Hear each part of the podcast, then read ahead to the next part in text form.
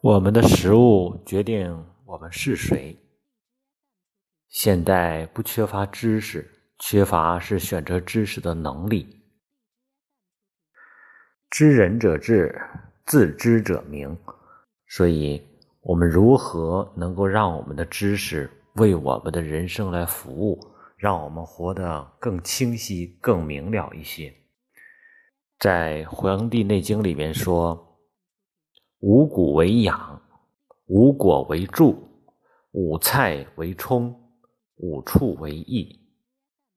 在古人有云：“食谷者智慧而巧，食草者善走而愚，食肉者勇敢而悍，食气者神明而寿。”今天呢是中秋节，休息的第二天。中秋在古代也称仲秋，因为是秋天的第二个这么一个季季节，所以已经进入秋的深秋的这个时节了。很多时候，我们应该学会保养自己。嗯，关键一点，什么叫节？我们都知道，竹子有一节一节的。为什么会长得很结实？那个节的位置为什么会长得很粗大？为什么那个地方它会有横格？是因为它已经突破正常的情况，它不是平时的状态。所以说，看一看自古以来过节的状态是什么样的呢？人们都要吃好的，都要举行各种活动庆祝，目的是什么呢？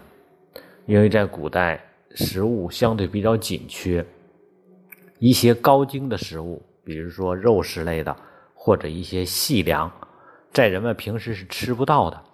相对来说，人体更欠缺、更缺乏这些东西。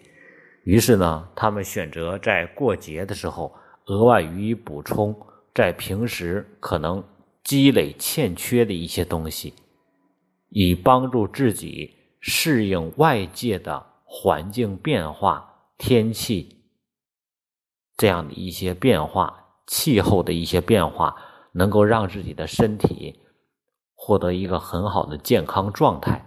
这是古人选择在过节吃一些好东西的一个理由，或者是一个很好的一个经验的总结。那为什么要庆祝呢？庆祝。嗯，有很多的风俗方面的原因，比如说一些习俗习惯，但是呢，还有一个部分就是让自己心情获得愉快，因为只有放松，才能够更好的去过节。所以说，在学传统文化的人都知道，二十四节气里边，嗯，重点强调有四气八节。四气呢，就是我们说的四季，春天是生气，啊，生长之气。夏天呢是长气啊，春生夏长；秋天是收气，秋收；冬天是长气，养长啊。所以说这是四气八节呢。春天有立春和春分，夏天呢有立夏和夏至，秋天呢有立秋和秋分，冬天呢是立冬和冬至。所以两个。四个立，两个分，两个至。什么为分？啊，立呢就是到达的意思，分呢就是以此为界限，各占一半儿。至呢，至者极也。啊，这个至就是到达极点的意思。所以说夏至就是热到了极点，热到极点之后，我们就像上山一样，当到了山顶之后，再往前就会怎么样？往下走了。所以说，这是顶极而衰的意思。冬至就是冷到了极点，到了谷底了，再走就开始往上了，于是开始转暖。所以这八个节，这是最早节的由来。过节过的是什么？过的最早就是这八种节。那么每一个节为什么总结出来呢？古人根据天气、气候，包括各种变化，人体的感应，才会发现。在古代就总结出来，发现很多长期旧病缠身、积核难愈的这些人，在这些节气前三四天的时候，一般都会转危转安为危，也就是说，可能是身体一直不好，一直不好啊，一直这样病病歪歪。但是到这个节的时候，可能很多就过不去。说很多都在节前的三四天都会离开人世，发现这个正常人没有太多的感觉，但是呢，当身体极度虚弱的时候，对这种反应非常强烈，就难以走过这一关。于是发现，原来节气候对人体影响是非常大的。于是为了正常人的健康，不影响人的这个身体工作身心，于是人开始用。一些方式来过节，什么方式呢？因为平时饮食没有那么多的营养，没有那么多的好吃的供身体的需要，于是，在节的时候，为了防止节对人体、身体、身心造成伤害，于是集中起来，把平时攒的好吃的，在这时候吃下去，帮助人体渡劫。就像我们说那个成仙的人要渡多少个劫，对吧？多少劫难？一样的道理，所以说把这个劫来过去哦，所以说这叫过节这一说，过节的目的是什么？是因为这个坎儿是有难度的，所以说我们要把它过去。所以说像以前说过年也是同样的道理，为什么要过年呢？因为人在古代时候传说，当然这是后期衍生出的传说，说年是一个怪兽，其实说白了就是因为这一年到头之后。很多人很难走过这个坎儿，于是我们要把它过去啊，过寿，也就是说到这个坎儿的时候，我们要把它渡过去，这是过节这么一个概念哦。所以说我们是因虚而补，所以说古代流传下来的习惯就是到节的时候要吃好吃的。那么到了现代社会，我们会发现物资各种各样的食物来源越来越丰富了。比如说最近的新闻，中国要从国外要进几百万吨的、几几十万吨的牛肉啊、猪肉啊，然后呢，导致国内的这个，因为国内的这个猪肉供应不足了。那么为什么有这么大的需求量呢？因为人的生活条件提高了，大家吃肉已经就像以前吃窝头、吃馒头一样的，就像以前喝稀粥是一样的，大家已经不把吃肉当做一种多么奢侈或者是多么。高端的一种享受了，哦，需求量太大了，哦，那么刚才我们已经讲过，五谷为养，五果为助，五菜为充，五畜为益，这是《黄帝内经》里边针对人体身体健康他提的一个根本的纲领。五谷为养是什么？就是用五谷是真正能够养身体的，让我们的身体是最主要的生长的、为养的。五果为助，那么如果五谷不足了，人体有些东西精气不够了，哦，有些能量不够了，怎么办呢？拿五果啊，拿水果来去补助，来提供一些不足的。那如果水果还不能完全补充呢？啊，他告诉我们五菜为充，拿五菜来去补充一点啊，你发现这样身体就可以获得足够的健康了。那么当这些都有了之后，如果可以有条件。在古代讲说，这个富人吃肉，那个穷人什么啊吃豆腐，这些都是额外补充营养的一些方式啊。这就是五畜为益。如果说我们能够再吃点肉，那么你对人体来说是一种增益，也就是额外有一些提高的这个效果啊。因为它是一些相对来说能量更集中的，但是呢，却不是日常我们需要或者是。提供基础营养的物质，这是唯一的这么一个目的，哦。但是现在来说，古人吃不上，偶尔过年过节吃一点，它能够提供一些人体不足的能量，让人能够很容易过节。那么现在人每天平时都在吃，嗯，我们都知道，在中医有一个词叫做“毒”。什么叫毒？毒有一种解释就是聚积为毒。那么今天我们每天都吃很多的肉类了，它已经大量积聚了，人体的负荷已经超负荷了。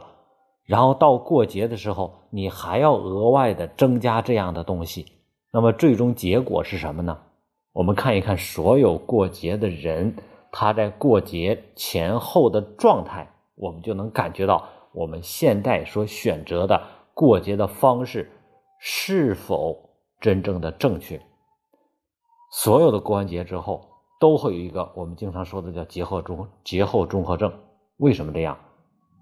过度消耗了精力，本来应该养精蓄锐来过节渡这个劫，但是现在我们却大量的去消耗，声色犬马啊，然后呢，饮食过量，油过量，盐过量，肉过量，各种各样的营养过量，导致我们的身心极度疲惫。本身在这个时候，我们是应该让自己轻身轻装前进的，让我们很容易来身体获得很好的一个状态。但是现在却过重的负荷，那你说难道肉对我们有好处吗？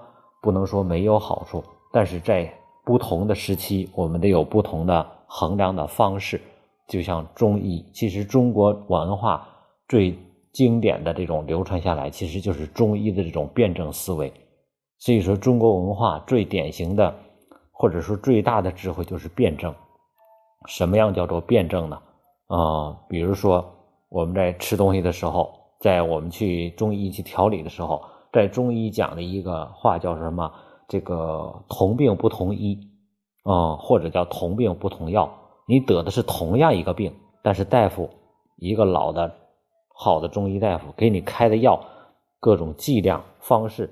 甚至于药品药性都是不同的，为什么？因为你人是不一样的。但是西医却把这一点完全驳斥了。西医是什么？你只要得的是同一个病，我给你的药全是一样的。啊，你会发现，那你说同样一个病，他人是一样的吗？他不一样啊。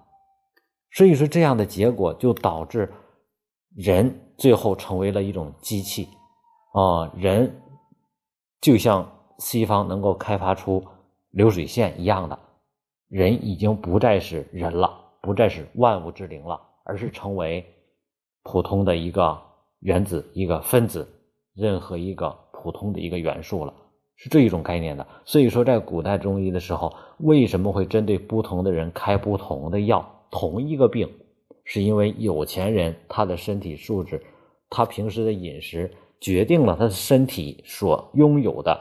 资源、身体的能量资源，或者身体的营养资源啊，饮食资源，他身体的承受的荷载程度，跟一个穷人是不同的。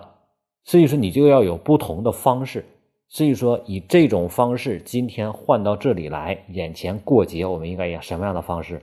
如果我们家里很贫穷，平时饮食都缺这些东西，过节我们要集中吃这些东西。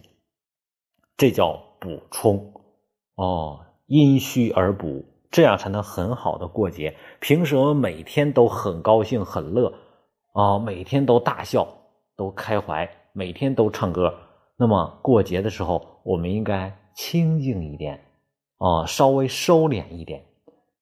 这就是过节最好的状态。所以说，我们什么东西都要有一个辩证的方式来去思考，否则的话。那么我们就会走极端。平时我们已经吃的足够营养超标了，还这时候还要这样去补，就会导致节后出现很多很多的问题。所以说，很多人吃完之后反而越吃越出问题，就是这个原因。就像是西医对我们的很多的调理，哦，包括现在的这个各种各样的这个营养宣传，有很多都是值得我们去商榷的。啊，我们真正需要的不是知识，而是辨别知识的这种能力。辨别知识能力，知人者智，知之者明啊！我们要知道自己是谁，我们需要什么。